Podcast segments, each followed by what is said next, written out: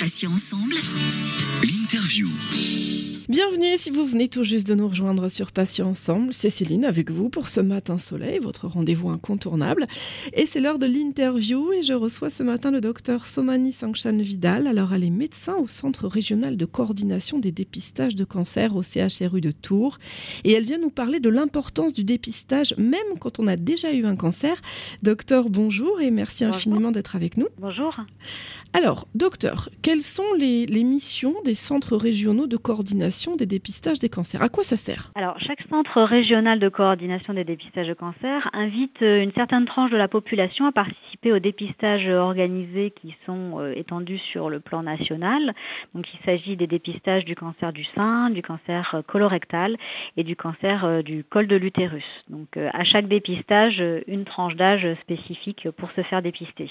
Nous faisons aussi euh, le suivi des personnes qui ont un test de dépistage positif. Alors, on ne se substitue pas, bien sûr, au médecin qui aura euh, réalisé euh, le dépistage, mais nous nous assurons que les personnes réalisent bien les examens pour qu'il une meilleure prise en charge. Alors, docteur, une question que vous avez peut-être déjà entendue. Euh, je suis ou j'ai été traité pour un cancer. Les dépistages organisés, en gros, ça ne me concerne pas. Alors malheureusement, le fait d'avoir déjà eu un premier cancer euh, ne protège pas euh, de la survenue d'un deuxième cancer.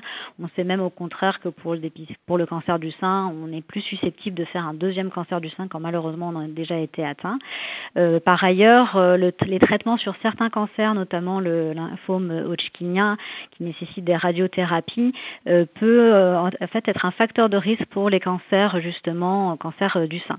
Donc euh, malheureusement, ce n'est pas parce qu'on a déjà été atteint que l'on n'a pas un risque euh, accru euh, de développer un cancer. Donc d'où l'importance de participer aux, aux campagnes de dépistage.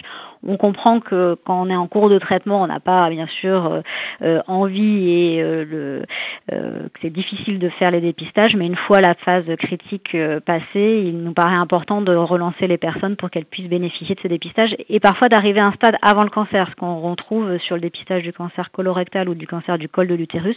On peut arriver avant le stade de cancer, donc il y a vraiment euh, un intérêt à se faire dépister le plus tôt possible. Autre réflexion, euh, bah, je n'ai pas de symptômes, donc le dépistage ne me concerne pas non plus. Au contraire, justement, c'est parce qu'on n'a pas de symptômes que le dépistage euh, nous concerne. Sinon, après, on est au stade de diagnostic. Si je sens une boule dans mon sein, malheureusement, alors ce n'est pas forcément un cancer, hein, bien sûr, mais euh, il est déjà trop tard pour le dépistage. Le dépistage s'adresse à des personnes en bonne santé qui justement n'ont pas de, de signes ou de symptômes particuliers pour justement arriver à un stade le plus précoce de la maladie, pour avoir des traitements moins lourds, euh, éventuellement découvrir des lésions précancéreuses et avoir une meilleure chance de guérison et une survie plus, plus importante. Docteur, pourquoi les dépistages organisés ne commencent-ils pas plus tôt finalement? Alors c'est vrai qu'on se pose surtout la question sur le dépistage du cancer du sein où on entend beaucoup de femmes qui nous disent mais euh, je, dans notre entourage on a des femmes qui avant 50 ans euh, ont un cancer. Alors oui bien sûr le cancer pour le cancer du sein peut arriver avant 50 ans mais on sait que 80% des cancers euh, du sein arrivent après 50 ans, sont diagnostiqués après 50 ans et que malheureusement avant 50 ans, hormis pour les femmes qui ont euh, euh, des antécédents familiaux ou des facteurs de risque particuliers, on n'a pas de dépistage très performant. Pareil pour le cancer colorectal, plus de 95% des cancers colorectaux arrivent après après 50 ans. Donc avant, ce sont souvent des cancers pareils héréditaires ou familiaux.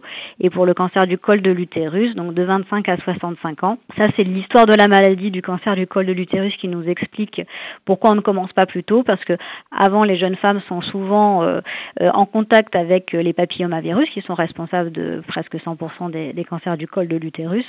Et ces, ces papillomavirus en fait sont souvent éliminés spontanément par euh, par le corps et donc de les trouver, de les dépister, en fait on pourrait faussement inquiéter les, les jeunes femmes. Et on sait qu'il faut à peu près 15 ans euh, pour une infection à papillomavirus persistante pour éventuellement donner un cancer. Donc on a le temps de le trouver. Donc il y a vraiment en fonction des, des cancers des cibles des cibles d'âge particulières. Et pourquoi ne poursuit-on pas les dépistages au-delà d'un certain âge? Alors c'est un petit peu la même euh, la même réflexion. Euh, on sait que au-delà de 75 ans euh, pour l'épistage du, du sein et colorectal, alors c'est pas qu'on a moins de risque de faire un, un cancer un- de ce type de cancer, c'est qu'on a plus de risque de mourir d'autre chose que de son cancer du sein ou de son cancer du col colorectal. Euh, alors c'est pas pour autant que euh, les médecins abandonnent les patients et qu'on ne peut pas leur proposer. Si bien sûr on est en très bonne santé à 75 ans, on peut vous proposer plutôt un dépistage individuel, mais il ne sera pas organisé. Vous ne recevrez pas une invitation de la part de notre structure pour participer au dépistage. Pareil pour le cancer du col de l'utérus, 65 ans, on peut estimer que c'est tôt. Euh, alors après, c'est pareil, tout dépend des histoires de vie des femmes. Si bien sûr elles ont un nouveau partenaire récemment, on leur proposera de continuer au-delà des 65 ans.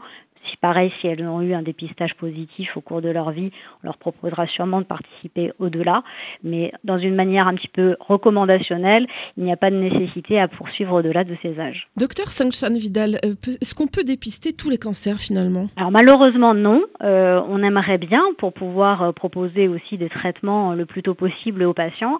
les trois programmes que l'on a en France, donc colorectal, cancer du sein et cancer du col de l'utérus, sont les trois que pour lesquels on sait qu'il y a une efficacité à dépister et que les dépistages sont efficaces. Donc pour qu'un dépistage soit efficace, il faut euh, bien sûr qu'on ait un test qui soit efficace, qui, détecte bien euh, des anomalies. Alors quand un test est positif, ça ne veut pas forcément dire qu'on a un cancer. Hein. il faut rassurer aussi nos, auditeurs. Euh, ça veut dire qu'il y a une suspicion de. Après, on fait des tests diagnostiques pour s'assurer que, la maladie est présente ou pas. Après aussi, il faut pouvoir proposer un traitement. Si malheureusement on n'a pas de traitement efficace à proposer ou qu'on arrive à un stade trop trop éloigné dans, dans la maladie, on ne pourra pas proposer un dépistage, on va dire de masse aux personnes. Ça sera après une démarche plus individuelle. Alors on en parle beaucoup, mais est-ce que l'autopalpation pour le dépistage notamment du cancer du sein est vraiment efficace? Alors il n'y a pas d'études qui ont prouvé euh, l'efficacité de l'autopalpation. Euh, la palpation faite par un professionnel de santé euh, régulièrement, une fois tous les ans, on dit pour les femmes à partir de, 20 ans, euh, peut avoir son efficacité. Ça ne remplacera pas bien sûr un dépistage par mammographie à partir de, 50 ans. Les mains euh, d'un médecin ne sont pas aussi fines dans la, dans la détection qu'une mammographie. L'autopalpation, bien sûr, on peut trouver des choses, mais souvent c'est un stade déjà plus avancé il faut qu'au moins la, tumeur ou la boule fasse plus de 1 à 2 cm pour pouvoir la sentir. C'est plus ou moins facile en fonction aussi du volume euh, du, sein. Une plus petite poitrine sera plus facilement examinable. Et surtout pour certaines femmes, ça peut être une source d'angoisse. C'est-à-dire que certaines femmes, voilà, euh, font de l'autopalpation et il n'y a pas, enfin a pas de souci. Elles le font régulièrement ou pas au moment de la douche. Euh, ça s'apprend aussi, c'est une technique particulière. mais pour certaines femmes, ça peut être anxiogène de se dire à chaque fois, ah, est-ce que j'ai quelque chose ou pas? Donc c'est vraiment ça n'a pas prouvé son efficacité. On sait qu'on arrive à un stade un petit peu avancé quand on découvre quelque chose et c'est vraiment une discussion individuelle à avoir avec son, son médecin pour savoir si on le met en place ou pas. C'est vrai que ça peut être un petit peu anxiogène, comme vous le disiez, si à chaque fois qu'on va à la douche, euh, on se touche les seins. moi, perso, euh, je suis flippée, une flippette totale. Donc c'est vrai qu'à chaque fois, j'ai très très peur. Docteur, une autre question que l'on a dû certainement vous poser. Il y a plusieurs cancers dans ma famille. Est-ce que je peux bénéficier d'une consultation donc Hein. Alors, euh, on en entend surtout parler sur le cancer du sein également, surtout sur les histoires familiales. Euh, des actrices qui ont des histoires familiales et qui après euh, peuvent parler de mastectomie préventive. alors, pour le cancer du sein, en fait, le cancer du sein est tellement un cancer fréquent que dans sa famille, potentiellement, il y a une femme sur neuf qui peut être touchée au cours de sa vie d'un cancer du sein. Donc, dans sa famille, malheureusement, on peut toujours avoir une tante, une grande-tante ou une cousine qui a eu un cancer du sein.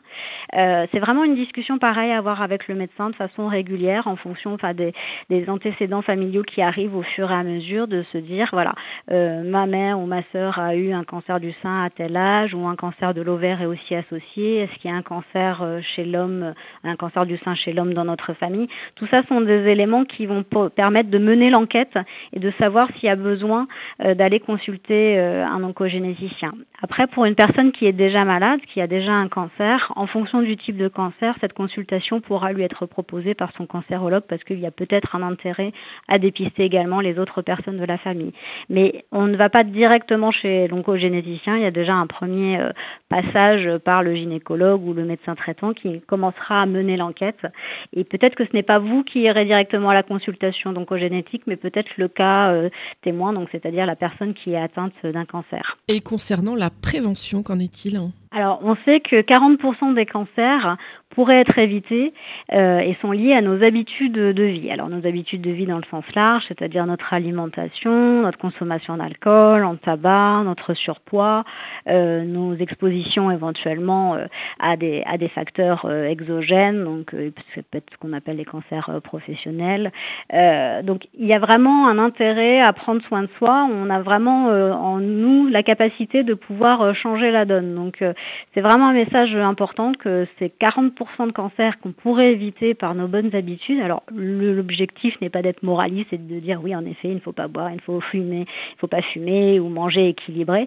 Euh, mais bon, c'est un fait. C'est les bonnes habitudes alimentaires et d'hygiène et également l'activité physique. On sait qu'il y a un effet protecteur sur euh, sur la plupart euh, des cancers et donc c'est vraiment des messages à répéter et c'est aussi des ces bonnes habitudes se protègent aussi contre d'autres maladies, contre les maladies cardiovasculaires, contre le diabète.